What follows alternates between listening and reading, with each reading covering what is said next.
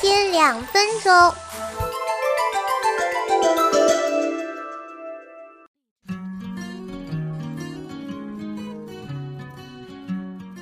Hello，你现在收听到的是课间两分钟。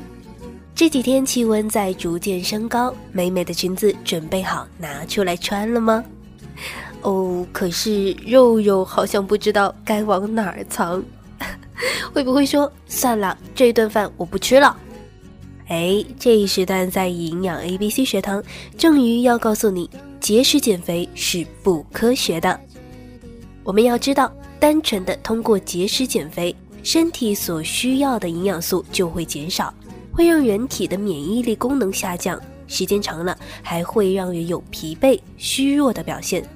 同时，因为节食所致的蛋白摄入不足，会影响人体新陈代谢的过程，出现内分泌失调、长痘等等的状况。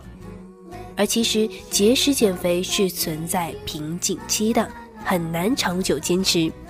特别是易胖体质，一旦放弃，很快就会恢复。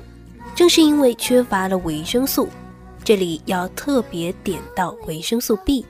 如果缺乏了维生素 B，碳水化合物和脂肪的代谢就会显得比较困难，那么反弹的情况就会更明显了。所以在这里还是要提倡大家，如果想要减肥的话，少不了要动动你的手脚。运动后多补充蛋白质是非常王道的，因为蛋白质是唯一不会转化为脂肪的能量来源，绝对不用担心这样会发胖了。当然，如果真的想秀出一个美美的身材，坚定的毅力是不可少的哦。